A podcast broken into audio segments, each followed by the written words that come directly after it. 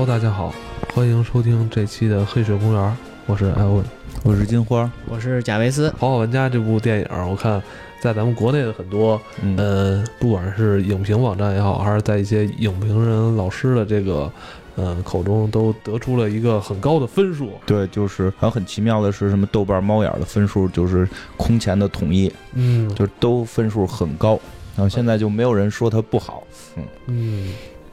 那咱们可以说的，票房非票房算是。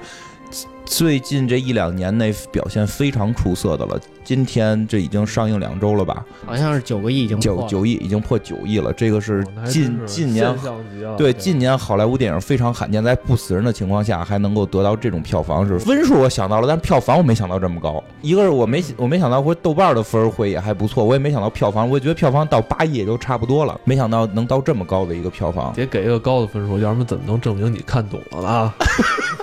对 彩蛋你数明白了吗？那天我跟那个贾涛一块看的，看完之后我下午就直接去搜秀了。嗯，可能外地的朋友不知道啊，这个就是北京的一个现在算是卖玩具、卖手办模型什么比较集中的一个商场吧，算是搜秀里边逛。其实说实话，这几年好像真正没涨价，就是这些玩具。我发现了，真的还跌了，还跌了。就是感觉我上学的时候。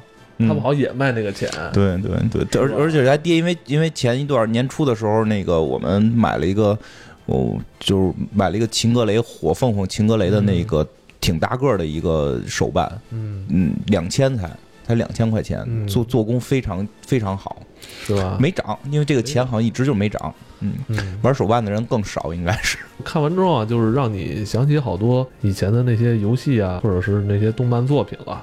嗯，然后就特别想去看到一些实物，发现好像家里也没地儿搁。然后，后来因为跟了另外几个朋友去的嘛，结果就是我看他们买了，完了我心里也挺踏实的。哎，我也是这习惯，我也是习惯。去日本一定一定要逛那个手办店，但从来不买，就看看就好了。哎，这挺好看，记在脑子里，回家就当它存在了。主要是没有地儿搁。哎呀，还是。先换房吧，结果一出门，最后去的是一房产中介。我们在贾涛他们家录，在他们家一边玩儿游戏机一边录音，特别方便。所以我现在就是玩的光环五，是吧？是最新一代光环啊！对对对，这就是现在 也出好多年了，这是最新的光环。然后就虽然差评挺多的吧，但是就是毕竟是光环，还是还是挺挺带感的。为什么这么说呢？就是这期节目虽然咱们刚开始录，但是标题我已经想好了：看头号玩家不如做一名玩家，你知道吗？所以我今天身体力行，我呢就。吃点苦，受点累。我玩游戏机啊。今儿咱们还是先跟大家聊聊这电影吧。反正因为实在是不聊电影也说不过去，肯定有很多人说想听听，说是不是有多少个彩蛋，是不是？这个其实大家上网可以一搜，对对，比我们全，各种文章人家写的很细。因为在看之前我就已经看那个说一共有多少彩蛋，我大概还看了一遍。我正式看的时候，里边只要有一半以上我都没找着，就在我在明知道他在哪的时候都没有找到他。不是，我是头一天看一篇文章说有一百一十多个彩蛋，然后第二天就变成一百三十多个，第三天就变成一百四十。不要太执着于有多少个彩蛋这事儿，我应该也放轻松。对对对，就你你看不着什么彩蛋，就是你可能真的没关注过以前那个出现的什么动漫作品，不是什么要命的事儿。对对对，这个就不要以为说啊，你怎么就我怎么就看出仨来？什么他怎么看出一百多个？我操，我怎么对自己人生产生怀疑了？你他看出一百多个也不能多拿工资，对，没没什么意义，就是只能证明他小学没好好学习。我觉得你能看出一个就是我喜欢的，自己挺高兴的就行了，对吧？没有必要，我操，我是不是？觉得我没看出来，我就比你低一等什么的，操！我觉得没什么必要，太可怕。现在你说这个，大家看电影的心态可够可怕的。嗯，可能就是我觉得是这样，就是不是大家心态可怕，就是每个人可能他在现实中可能也没有那么高的要求，很多时候在网络上吧，就是可能会形成那么一种要争强好胜的那种劲儿了。就我们也没看出来多少，没看出多少，是吧？对对，主主要是我就看一高达，好吧。结果下午就去搜秀，完了七八二上就是我操，各种元祖高达，就是想犹豫说，其实我以前我有一 MG，现在后但后来一直想要一个最大个儿的，就是后来想想算了，你买回家也是吃灰，嗯，没工夫收拾它，嗯嗯，还是房子不够大。对对对，先挣钱买房。对，然后贾涛那件事看完之后，就是忧心忡忡，我能看出他最忧心忡忡的就是去上班了。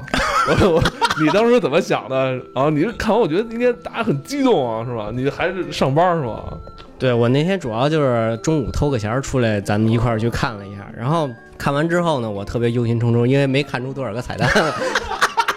不是，其对自己要求太高了，是吧？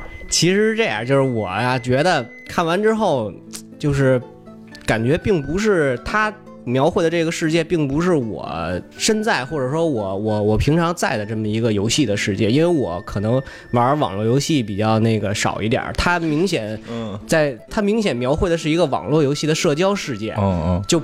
我咱们基本上都是我像我就单机比较多，什么玩光环，什么玩老滚，什么这种，就是沉沉浸在自己的世界里，就很少跟别人去交流，因为我 DPS 打不上去，是吧？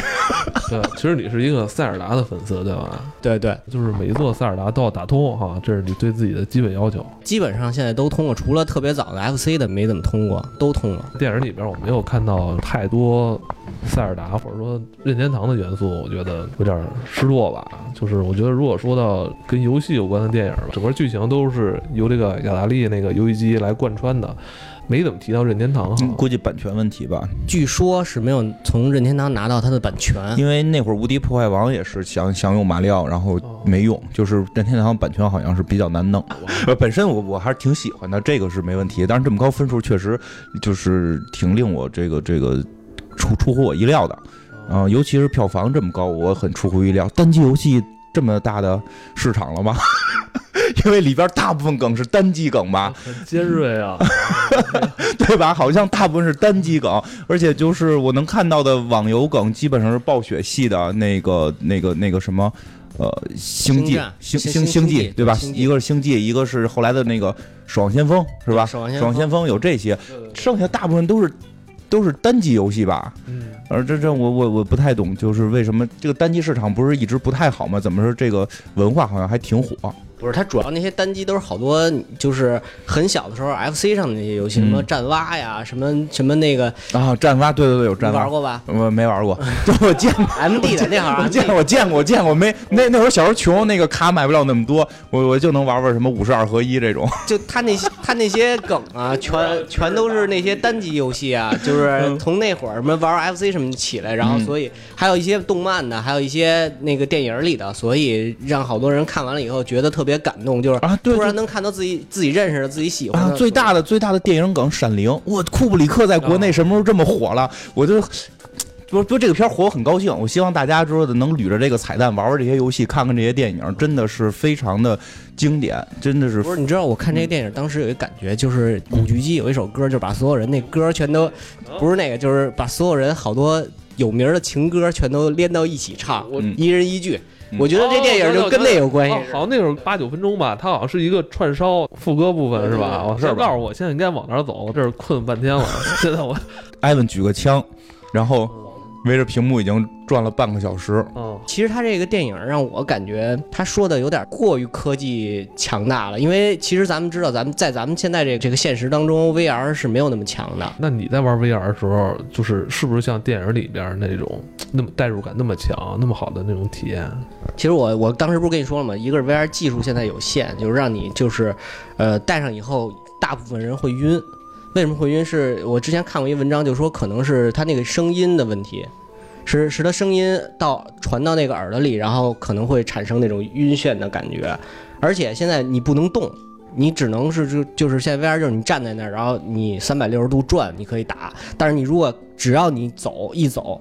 绝对晕，绝对那什么，所以他技术其实现在还是很不成熟。不，他那是个科幻故事嘛，未来会是那样。他本身定的是是一个科幻，未来多少年？他那里边就是他没有讲是不是跟自己什么神经元连接是吧？并没有，并基本上是 VR，基本上是 VR，因为它不会对你自身造成那种就是身体的伤害，除非你自己玩的时候摔着。他们在后来玩的时候身上掉了好多那个皮筋儿嘛，威亚似的东西，这就是为了护你。就是一个加强版的 VR 啊，对，其实就是加强版的 VR，然后动动感这种就。就是这个体感的这种，不是他后来穿的衣服的话就会有疼痛感，呃，他是为了力反馈，但并不是为了让你彻底有疼痛感。他的力反馈是为了让你玩某些特殊游戏的时候啊，我知道摸墩儿完了有感觉是吧？那叫是吧？对对对对对，因为这个一定是会发展的一个一个一个方向嘛。其实我觉得这个电影就是。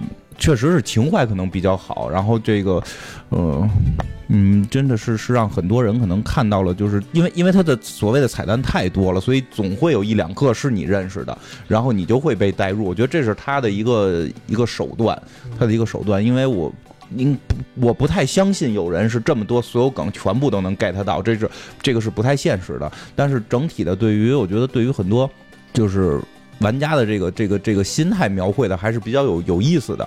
因为我是比较对于中间闪灵那段比较带感，因为我最觉得最吓人的恐怖电影也是闪灵，所以整个闪灵的那场戏我觉得还比较有意思。你说，我在我在看，我在我在看有我在看有一群人在打你，结果你把自己的队友打死了。没有没有没有没有没有没有，咱们在那个节目里边，你也是大家说好多次哈，就是《闪灵》是你童年给你留下阴影的这么。对对对，也不算是阴影吧，就是说因为跟跟。跟你的生活，跟你的生活非常接近。它是一个一个强权爸爸的这么一个故事，就是对对对，金爸爸是对对。所以很多人其实很多国人不觉得闪灵可怕，就很多人不理解为什么闪灵排名那么高，也没出现大妖怪，也什么什么也没出出现，就出现的鬼都都非常的弱。嗯，但实际上就是在国外，闪灵是一个就是。排名非常高的这么一个恐怖电影嘛？那个我突然想起来，就是咱们国家有一个歌星叫费翔，嗯，他是好像是美美籍华人吧？嗯，节目里边他就就说他就特别害怕这个闪灵，嗯嗯。哎，我为什么要说费翔？不知道你现在在你在玩游戏已经有点不那种，把握的这个点很有意思。他利用闪灵这个恐怖故事，其实也描绘了就是就是在原始这个呃这个游戏。游戏创始人的这个心理状态，嗯，他一定他也是会对这种强权父亲有一定恐惧感啊，这这这这种感觉吧，嗯，我觉得是是你能够从侧面看到一些整个他故事在怎么讲，就是表达这些宅男的这个这个情绪，嗯他其实也在通过他设置的这个三个彩蛋，在描绘自己的人人的性格，也在丰满自己嘛，但是其实跟他都有一些很很多关系，但是我是觉得就是这个。嗯，作为一个游戏玩家，我觉得这个彩蛋设计的有点儿有点弱，就是他设计的这几个彩蛋啊，就是有点没有超出我的想象。第一个彩蛋是倒着开车这件事情。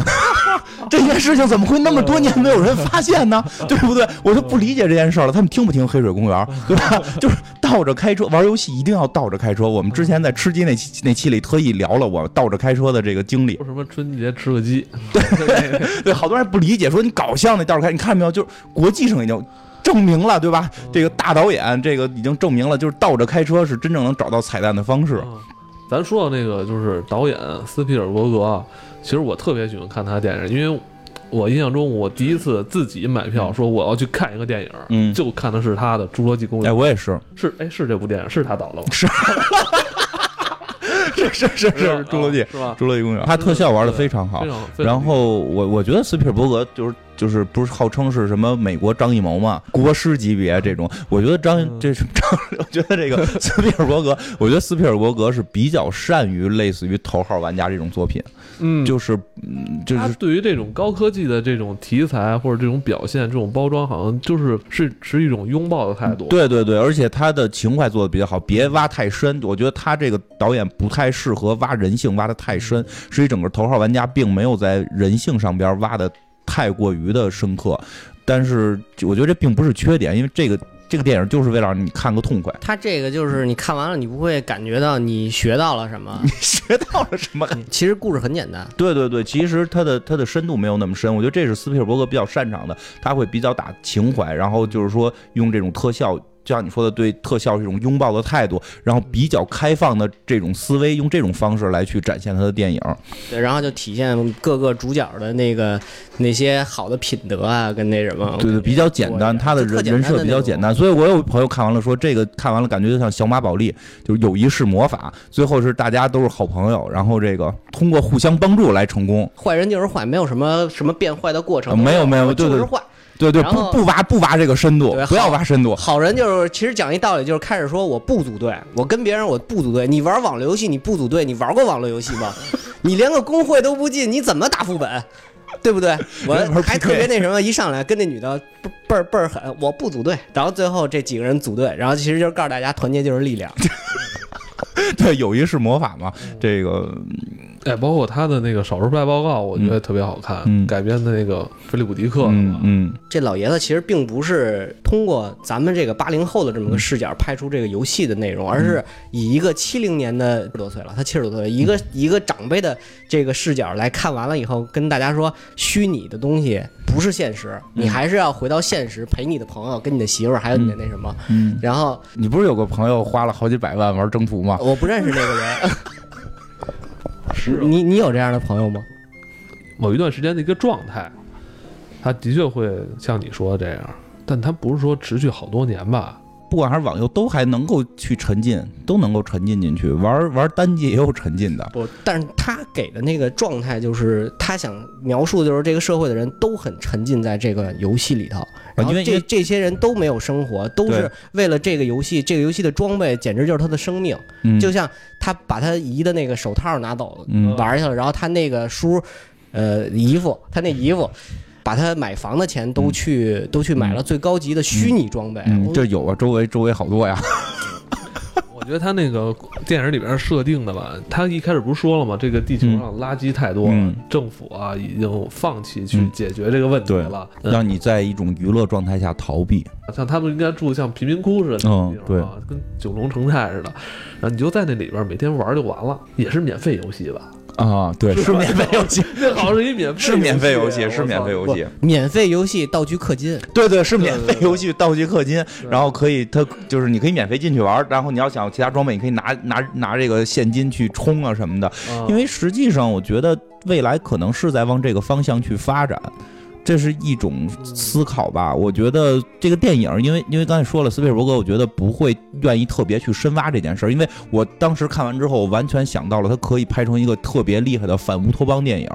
就是大家沉浸在这个状态，没准都能够感觉到有这种什么美丽新世界这种感觉了。但是斯皮尔伯格的处理方式呢，是用情情怀的方式让大家看着就是一一开心，然后这个票房有保障，是是这么一个状态。但是你说去深琢磨这个事儿，其实我们不正是在往这个方向去发展吗？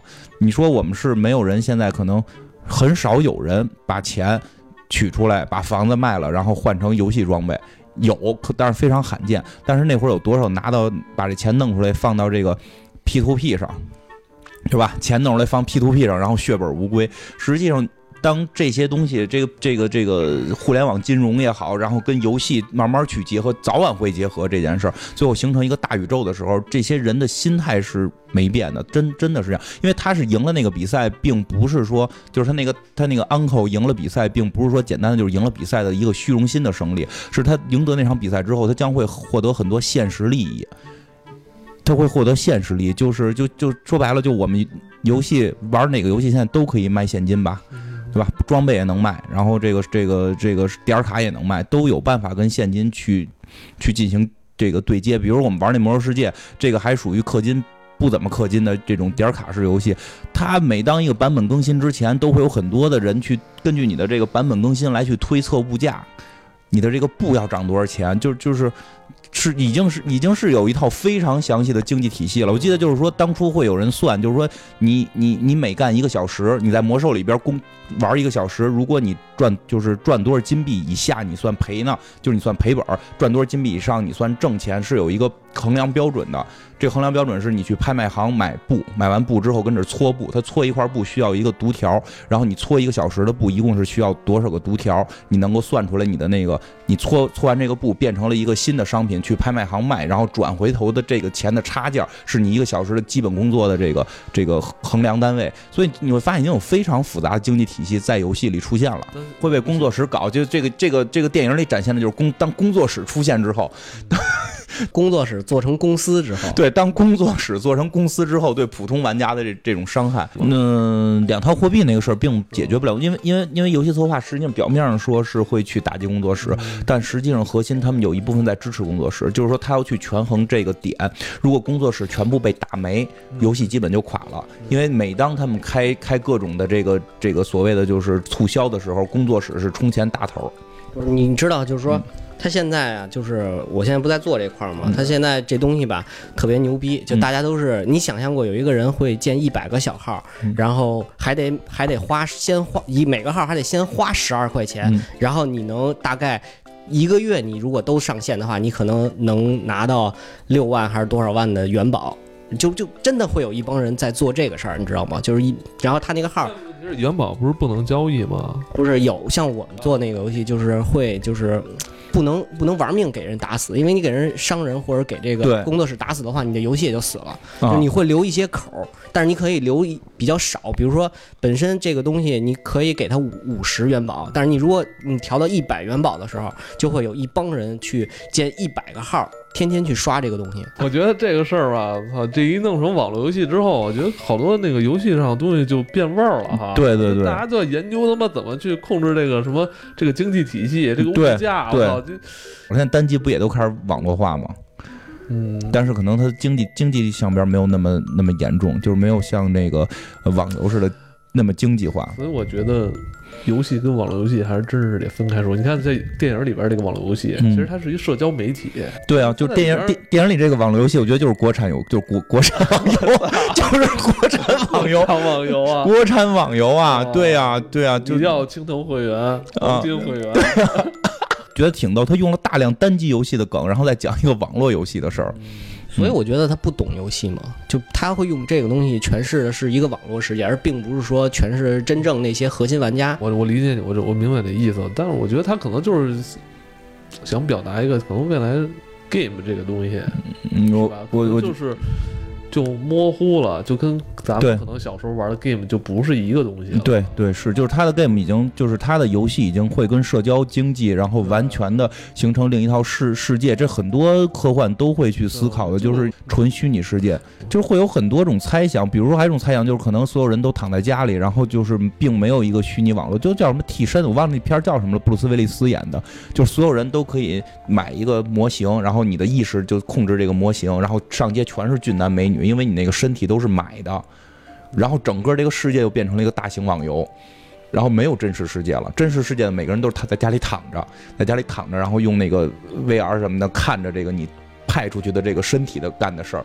然后你睡的对面的那个也他妈不一定是男的，是女的，但是你看到他的身体，就至少是你想睡的，就就。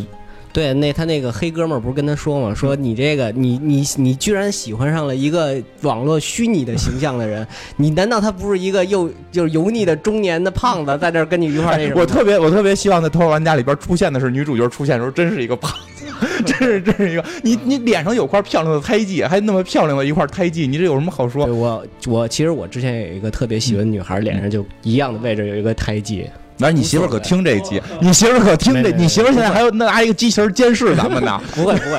男主想见那个女主的时候，女主说：“你不要见我，我我我并不是你想象的那样。”就你肯定当时想是肯定是个中年油腻胖子，但是其实你见着其实还挺好看的。就其实我觉得有块胎记无所谓，就还是很好看嘛。中年油腻男性也无所谓是吧？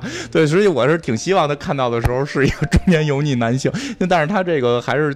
相对美好了一点儿，我觉得还是相对美好了一点儿。如果真的是可以去揭露，就是你网上跟你结婚那个人，当你看到的时候，哎，那会儿那个那个人叫什么来着？就说话声音特别那什么的，对对，他们现在上 YY 可以说话嘛，然后你听特别嫩的一小姑娘，然后那个在游戏里边呼风唤雨，然后很多国家都抢这女的，而这女的还挺能打的。然后直到有一天她成了我的同事，我发现压着游戏里的托，而且是一个中年大嫂，就。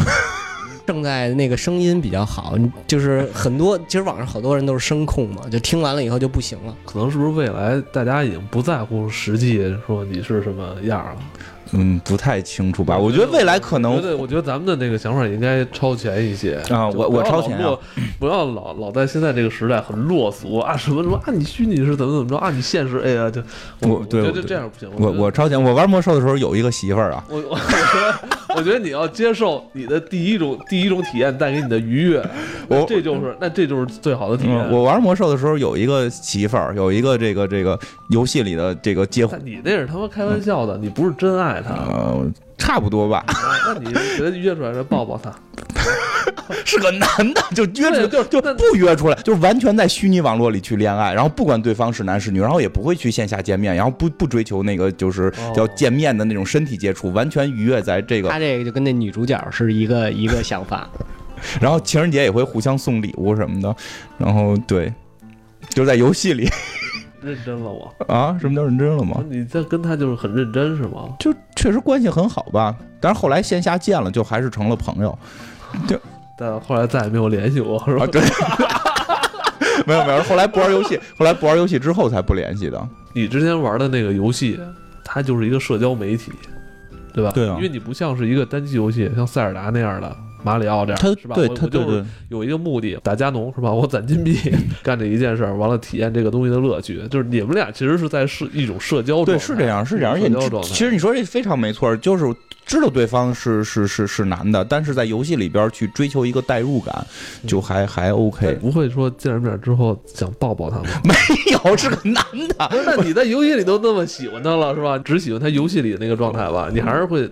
不是，我觉得挺逗的是，你会分离游戏跟那什么，因为你知道那是个游戏，你知道那是个 game，你在里边只是自己在在扮演，我扮演的是一头牛，因为我一般不会在游戏里跟人结婚。我觉得你这不够投入。你看那个，哎，大川端里边有一集嘛，对吧？人那个卡车司机，最后最后人就喜欢上了。没有没有，我还能分开，我能分开虚拟跟现实，因为在游戏里边我一般不会跟人说发生那个就是。结婚啊什么这种交男女朋友，是因为我一般选的是女性。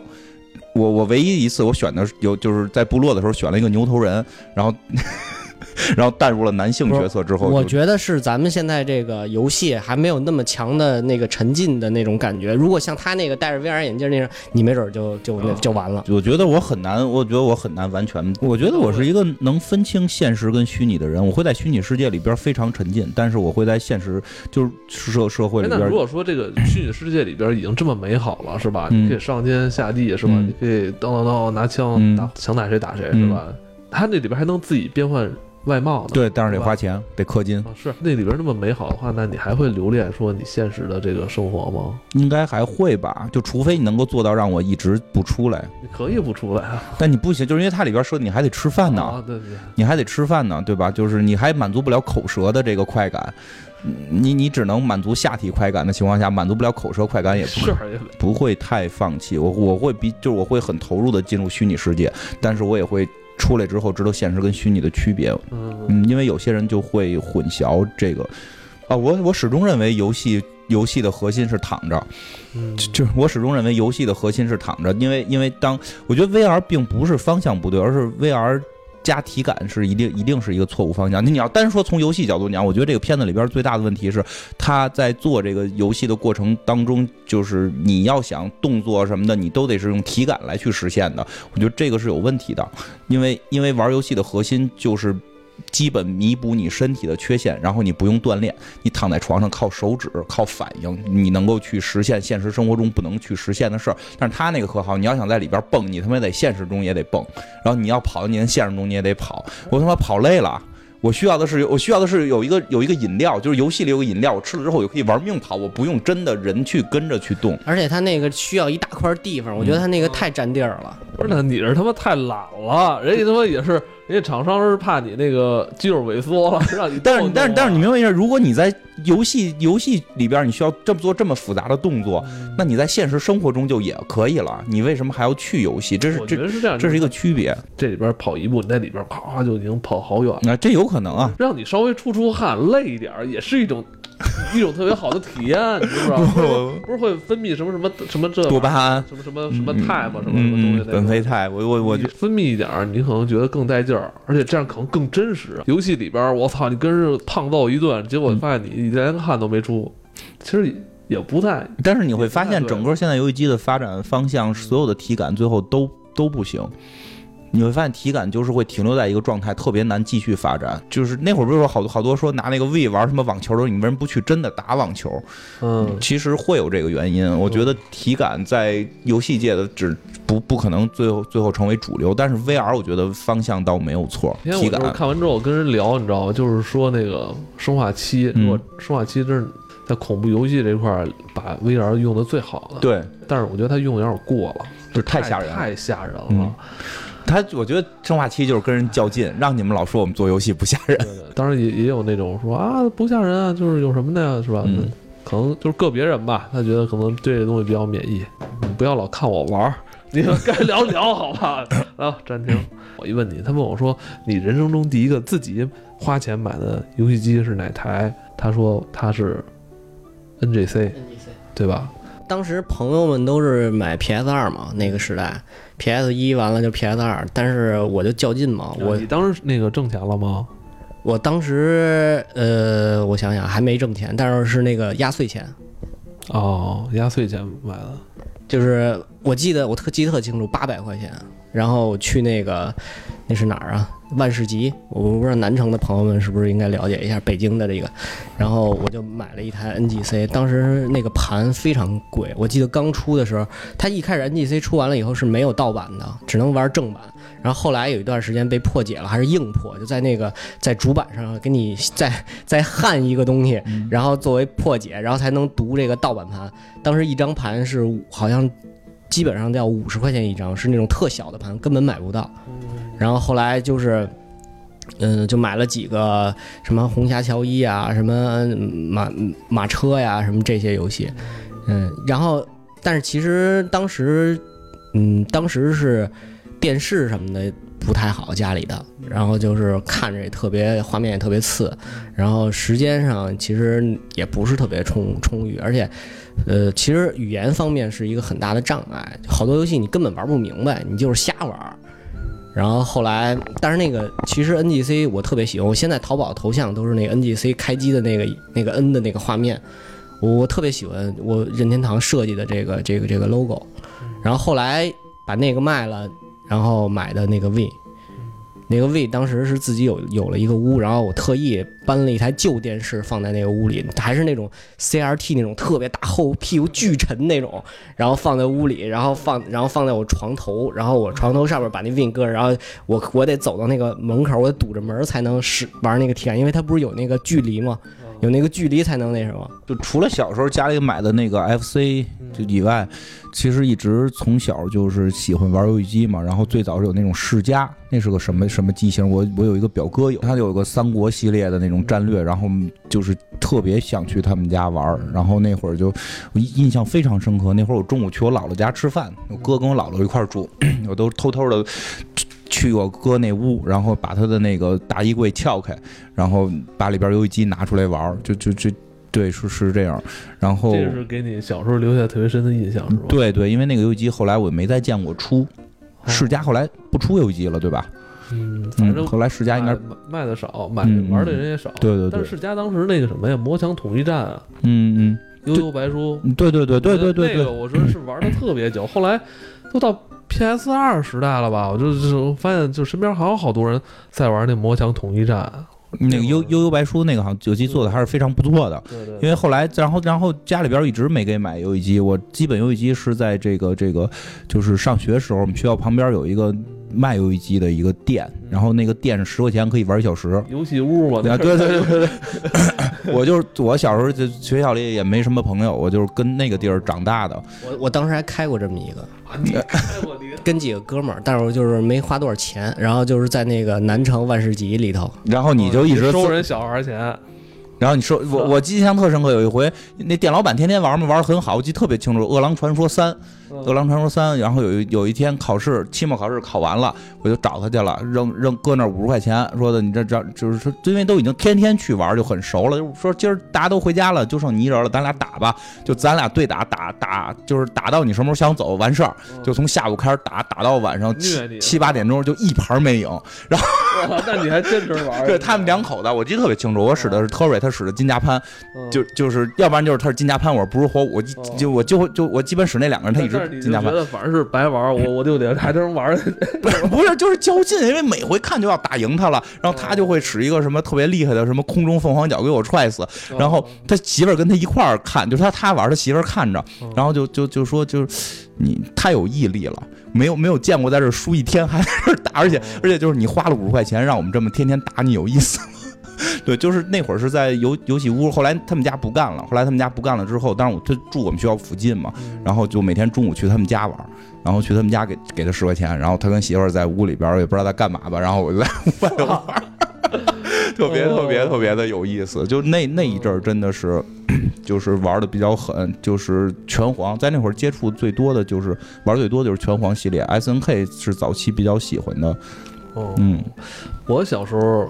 就是第一次接触游戏机，还真是这电影里边的雅达利。嗯，我那会儿叫六二零零吧，叫够够老的，反正是一个型号，因为我印象特深，是一个竖杆加一个红色按钮。嗯，去人家串门，完了人家玩，我在旁边看着。嗯。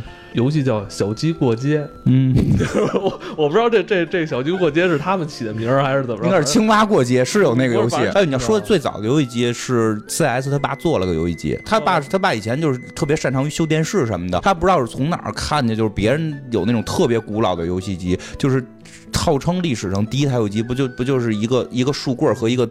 光点儿乒乓嘛，就是，但是他不是他爸自己开发，他爸不知道从哪块传的一些配件，然后是用我记得特别清楚，是用胶卷盒，用胶卷盒做的手柄，那个胶卷盒上面捅出一个眼，上面有个旋钮，然后这个旋钮，这个这个手柄只有这一个旋钮，它可以在左右旋的情况下，有一个竖棍会在屏幕的一侧就上下动，然后就是我们全家，包括我爷，我爷爷特别喜欢这种新鲜的玩意儿，不但是我 CS 要一变完，他们就是天天在家就是擂台赛，就是擂台赛打这乒乓球，就是第一次。接触游戏就是就是你你你想控制那个杆你会浑身跟着动，然后经常就是打着打着就从能从坐在那摔下去，特别有意思，特别有意思。那是最早最早接触的，那会儿的电视都没有后边的这个所谓的 AVI 的线，在那会儿我们那那台游戏机的时候都不是拔天线，是有两个小夹子夹在天线上边，然后那个搜台搜搜到这一台。呃，玩那个吃饲料赛，开小吉普车那个，一开始是在那个黑白电视。那你惨点那你是真。因为那会儿我姐去帮我跟那些大孩子借游戏机，你姐管那些大哥哥们借游戏机。我姐跟他们都是一边大，所以把游戏机借了跟大家玩。因为我去人家蹭玩老就是玩不上，玩不上。对对对，吃吃那那会儿就是绿色兵团、吃色要塞都玩的还算比较多的。再后来就是上班之后，因为之前等于是一直在游戏屋跟人玩嘛，玩那会儿都是什么土星是吧？那个游戏机叫有土星，然后 PS 一对吧？然后后来自己开始，终于上班之后能够家里边不管可以去买游戏机的时候，是买的 PS 二，然后买了之后就买了好多，那会儿都是盗版嘛，买了买了。三国无双。对，三国无双。鬼武者、鬼泣，我非常喜欢鬼武者系列，我也不知道为什么这个系列不再出了。就这个叫什么金城武让雷诺，他就是作为这个人物原型，非常棒。那个系列，而且说实话，我这几年我玩游戏就会有点觉得特别糟心，是你找不到单机我特喜欢的游戏，因为可能我是从那会儿开始玩的，我喜欢那会儿的游戏，《三国无双八》这个开放。开卖当天，我花六百块钱在网上下的，跟我我真的就是我现在就是因为花六百块钱，我还在坚持着玩，真的就使的不是一般的，不是一般的使这个游戏，它就是一个让你过关的游戏，然后改成了一个全地图制霸，我觉得。我最早玩三国无双是在 Xbox 上，我叔买了一台 Xbox 一。就巨大，你知道吗？就就就你感觉我操，这怎么这么沉啊？这东西，然后然后那个当时就震撼了，然后都是英文的嘛，然后那就是就第一关就过不了，虎牢关打打吕布根本打不过，那吕布都是爆黑。冒着黑烟儿的，那让你绕过去得。是吗？啊，就是当时是英文版嘛，那时候还小，根本你就得玩，谁是吕布，爱谁谁。那会儿我们有一回跟跟我一哥们儿在我奶奶家待了一下，待待了一下午，就就是就在那块打那吕布，就耗着他，打打不死，然后就跑，然后等红血过去就给他一个那个给那无双技，然后再跑。我我跟 CS 也干过这个事儿，对对，就是然后再后来就是玩那鬼泣，现在也没有了。鬼泣快出新的了，但是好像说新的鬼泣也不行了，说因为鬼泣的制作班底是后来去给那个谁。那个那个早走了，那帮人那做本身做鬼泣那帮人早走了，然后现在是呃，卡普空之前那座鬼泣是给了别的外国国外的工作室在做，然后现在马上新的应该快公布了，可能今年 E 三会有，也不知道会不会好玩，反正三国八是真的让我很失望，就三国七都还凑合，三国八真的让我很失望。然后那会儿还还还还玩战国战国战国普梭罗这种，啊，这个倒一直还出，但是就感觉他一直在骗钱。没什么大的改变，对，没有什么。它不，它婆陀罗和三国无双，它是两个，它一个是一个是就老想改变，嗯，一个是就不怎么改啊，一个是彻底不改，画质也不改，人物，而且婆陀罗最令人糟心的是，就是我觉我接受你不改系统，你能不能让我玩的人越来越多？呀，玩的人越来越少，是他令我受不了的。就这这几个人之前还能使呢，哎，到这代你只能打他，你就不能使了，特别糟心。就就就就有时候我也弄不太懂，现在这个游戏到底。是不是大家都被网游冲击了，都在做网游？也不是，现在是现在网游被冲击的状态是出现了竞技游戏。哦，就是竞技游戏火了，所以就大家都在想怎么竞技了。对，大家都在想怎么做竞技游戏，怎么去吃鸡，怎么通过这个模式让更多的人高 DAU，然后，所以现在造成的问题是，听着就挺糟心的。因为我是真的特别反感竞技类游戏，我特特别不喜欢，因为我太刺激，它太它太激烈。你你肯定你你你可能代入感比较强，会会较劲。像我就玩不了 CS 这种，就感觉就就就。心理上受不了，就是就是就是咱们小时候那些什么 RPG 游戏还存在吗？有战棋类游戏，有有有，还有很多，有啊，Steam 上面很多呀。比如像那个，你要说战棋的话，哎，战棋的话，那任天堂火纹啊，那个还行，三 DS 上一直出啊，那个还行。那种欧美的那种 RPG 的话，那去年的话有那个神域，嗯。就是就是你说的火火火火纹的那种，我比较爱玩。那个，但是你捅我一下，我捅你。对，但我觉得现在很少。我觉得是啊，因为现在市场是。它是一个细分垂直市场，嗯，它不像过去那几个几大厂商把游戏定为玩法，嗯，比如说根据这个类型去找，嗯，而且现在很多那种独立游戏也比较多，嗯，特别细分的市场有它自己的那种拥趸。啊，对对对，我觉得你说这没有就得找，然后你得懂，然后不然你要不然非常难打分。我觉得跟这个就是就平台独占这事儿有关系，我得弄好几个游戏机，是反正我觉得这几年单机游戏没有前些年那么好玩。你要说想找以前那种老的玩法，比如你像鬼武者那样的话，那不是没有，有找起来很费劲了。我觉得你听我说，就是我们会从一些游戏媒体上得到，就是不管是杂志也好，还是网络，因为我们小时候没网络呢，哪怕是大家口耳相传的一些东西，你会通过一些渠道得到。但现在这些渠道基本上大量的被网游占了，因为因为我我自己不玩 Steam，我都玩 PS 四。你不看集合，所以你不知道吗？因为就是大家现在都都开始就一窝蜂的玩吃鸡，一窝蜂的就是从一个游戏跑到另一个游戏。我我觉得就是好多东西是现象级的吧，就是像吃鸡这种东西，其实怎么说呢？它其实是结合了很多游戏的模式在做的，然后它也抓住了是很多人的心理。有的人就喜欢玩辐射，我就他妈天天捡垃圾、捡捡装备，它里边有，我可以搜集装备，我可以搜集枪。有的人就喜欢玩 CS 似的，天天跟人对，这咱俩闭口。什么闭门剑啊什么的，他也有，他把很多游戏夹杂在它里头，他找到了一个人，所有所有就不管你是新手还是你是你是老鸟，你玩这个游戏你都能有一个很好的点，你都能你都能找到你的那个。有的人就像你们那会儿说的那个，就是捡了一身牛逼装备，然后蹲厕所。我玩勇者斗龙十一，我觉得我我觉得我拿起手柄，我就是那原来玩 FC 那最早的那版。一是一样的故事啊，很线性，很很流程，但是就是那种沉浸在里边。我觉得我就是勇者。头号玩家里边这种沉浸其实也可以理解，因为它是一个网络游戏，它把它当成了他他另外的一个人生去过，他也在沉浸其中。所以这个电影，我觉得它不是一个纯粹说去讲游戏的事儿，我觉得它就是一个社交媒体印象中的那种游戏，其实不太一样。感觉它里边没有角色扮演，因为他在里边就是他自己。对，像我觉得他这个他这个题材本来就是说想靠近所有这些玩游戏，还有这些八零后的这代这代人，而不是说说白了，他这故事不光是游戏，你套个别的，他也能再拍一个。现在这几年的，比如说什么，呃，英雄联盟啊，什么什么那个什么王者荣耀，反正这种游戏我是一个都没玩过，不太像我。所认知的那种游戏的那种感觉，在里边还有突然跟人骂起来，我操！我觉得这个东西它，这这这跟你上一网站说跟人口喷一下午有什么区别，对吧？我没有在这游戏真真正正去扮演一个我自己，是吧？就是原先的那种游戏，原先单机游戏是你扮演别人，让你体会一个不一样的人生。嗯，然后现在的游戏是你在游戏里还他妈是你，对对对，尤其尤其是氪金之后就更明显。对，你连连你的经济连你的经济都一样，就是你只要有钱，你在游戏里也能有钱，你在游戏里也能牛逼，对吧？对对吧？虚拟世界，然后我操，在里边，因为是这样，做一个英雄。单机游戏最逗的，单机游戏跟网游最大的区别是，单机游戏你一个人玩你是英雄，剩下所有捧着你的人是 NPC，他们是不存在的。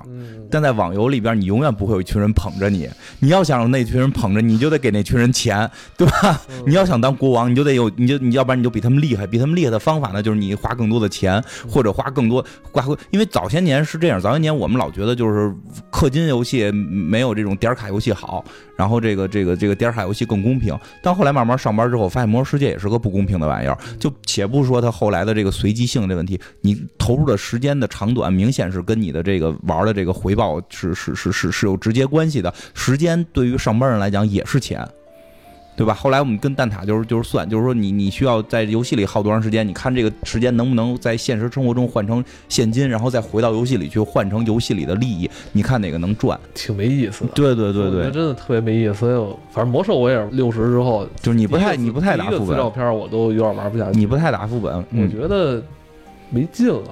对，你在里边扮演的是你，就是尤其是我我后来玩魔兽，就是最新现在这版，我估计再出我还会玩一阵。但就是说每回最后的感觉是什么？就是你在打工，你在上班，你你你要你要把这个今天这个周的工作一定要做完。如果这周工作做完，你下周找不到工作，因为在游戏里边自己就说，就是说这周你必须装备到多少等级，否则下周你没有工作，你没有工作你就没有收入，然后你他妈又交不起养老保险。我操！我觉得我在游戏里边应该去快乐的，结果变成了游戏里边是成了一个责任。因为六十级就是每天。八点开始组团什么的，我操，还必须到，还他妈的，还他妈签到签退，然后给给分什么的。实际上游戏当时当时大家玩的非常带劲，但你从一个发展来看，它实际上是在改变。你你在游戏里边，网络游戏也好，所所谓的沙盒游戏也好，全部都你不再是扮演一个英雄了，而且你扮演的是你自己的一个投影而已。但原先的单机游戏，你是让你过一个不一样的人生，你是一个英雄。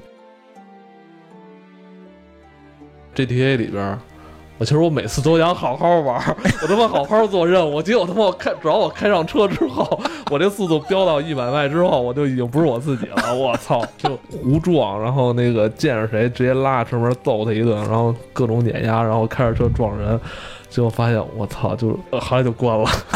因为 GTA 每次都是我都。玩不下去，但《荒野大镖客》我倒是真是玩这游戏在讲一个好故事，我是能进入它的剧本下去的。对，你说这没错。实际上，游戏本身是一个载体，是一种文化形式。因为说起来，就是就是你看《头号玩家》，其实挺有意思的是，把游戏当成一个大的文化在宣传，而不是在说这个对吧？这个网游毁人，对吧？他并没有去抵制这个文化，因为实际上在好莱坞非常多的编剧，非常多的编剧现在已经是在游戏圈发展了。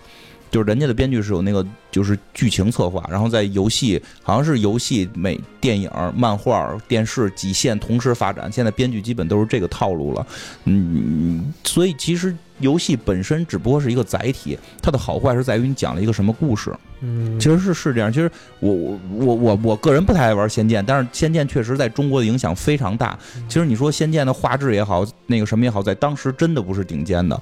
它真正当时顶尖的是它讲故事。他讲了一个好故事，就是现在我们太多的游戏也玩也乐呵。但是你会发现缺乏故事性，就就是我希望的并不是说一个东西死掉，然后另一个东西活，而是都应该有。我觉得吃鸡很好玩，我可以在吃鸡里边倒着开车，体会口号玩家的快乐。然后，但是我也希望有一些是剧情向的。实际现在我经常会去翻一些老游戏玩，一些光荣的老游戏，什么什么什么大航海啊什么的。而且他们还有好多用光荣的老游戏的那个。mod 去做一些东西，我觉得那个特别有意思。我玩的那个《姜维传》什么的，我觉得做的非常好。他就是在讲故事，这个是很难得的。开始玩那个《上古卷轴五》了吗？对，我现在又开始玩了。不光是屠龙的乐趣了，是吧？包括他的对话，是吧？他对世界观的这个剧情的发展，那你沉浸进去，就是一个是看他故事，还有一个就是你你他又像。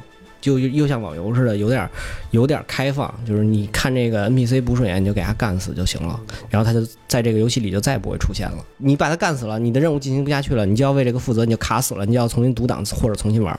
固化游戏类型在固化，吃鸡算是一种新类型出现了。这种氪金游戏消费很高，我是真是觉得氪金游戏在消耗整个游戏市场，不光是国内的，包括国外的。之前说那个就是连他妈的那个不义联盟都变成氪金了。要不然你免费氪金，要不然你就收费不氪金。然后不义联盟特别混的是，先他妈让你花好几百买游戏，然后游戏里再氪金。他现在最牛逼的是，你花那好几百，然后现在告诉你说那个传奇版免费了，嗯，然后就是所有那个没买传奇版的玩家都可以玩，特别特别牛逼。对啊，就是他他主要就是他投入会比较大嘛，投入那么多，如果他不多让更多的人花点钱的话，他是收不回来成本的。你家猫怎么了？你家猫可能快死了。怎么了？他闻你的衣服，然后他有那个味儿，他就呛着那个。我觉得反正索尼跟微软会越来越不好过，以后就是 Steam 的天下。真是这样啊！现在 Steam 是，我觉得最后可能就是任天堂跟 Steam 能活着。游戏本身也便宜，天天七十五澳，关键它扶持那些独立游戏啊。嗯，我我觉得 Steam 是看到了很多，就是未来，就是游戏最后不是靠画质不停的更高级，而是要靠更多的想法。它扶持那些小的，其实就是在培养想法。对，其实现在任天堂也是，他也是看到 Steam 这东西吧，独立游戏特别的。挣钱，而且开发成本又低，然后这些开发的工作室本身的要求又不是很高，你只要把这账给我结了，我就我就继续给你做。而且要像那些大厂的话，谁谁谁有个协议，有个有个有个什么叉叉交易，对吧？对于任天堂来讲，那就是没有更多的软件上到它的这个这个主机，它主机它卖的最好，它没有软件也都。因为真的，你说起来，我是觉得现在游游戏游戏业进入了一个，自从微软和 P.I 和索尼开始较劲之后，就进入一个，就是这个游戏这 P.S 五又要出了是吗？没没有是吗？我看前两天说说好像说这东西也也也也会不会不会太久也会出，反正就就是不停的在更新，不停在更新主机。不停的在更新主机、更新性能，但游戏很内核的东西，因为还是那句话，我现在退下来，我去玩英雄无敌，我觉得很好玩；我去玩那个大航海时代，我觉得很好玩。我觉得不是那索尼跟微软最大问题就是他们现在独占的游戏的这个影响力在变低。索尼的现在当家独占游戏是哪个？顽皮狗工作室，神海，神海吧。但是你说神海，其实，在整个在大游戏圈里边，它的那个影响力其实也没那么大。神海像这种游戏，它越来越做的不像游戏。像他妈互动式电影，对，就是这问题，就是因为它的性能好了，它在不停的想凸显它的性能，把这个游戏的本质已经丧失了，在不停的在追求画质啊，这个那个，嗯，反而一些独立小游戏有意思，但是独立小游戏就是 Steam 最擅长的这一这些东西了。那今天就聊到这儿吧，看头号玩家不如做一个玩家。嗯，拜拜，拜拜。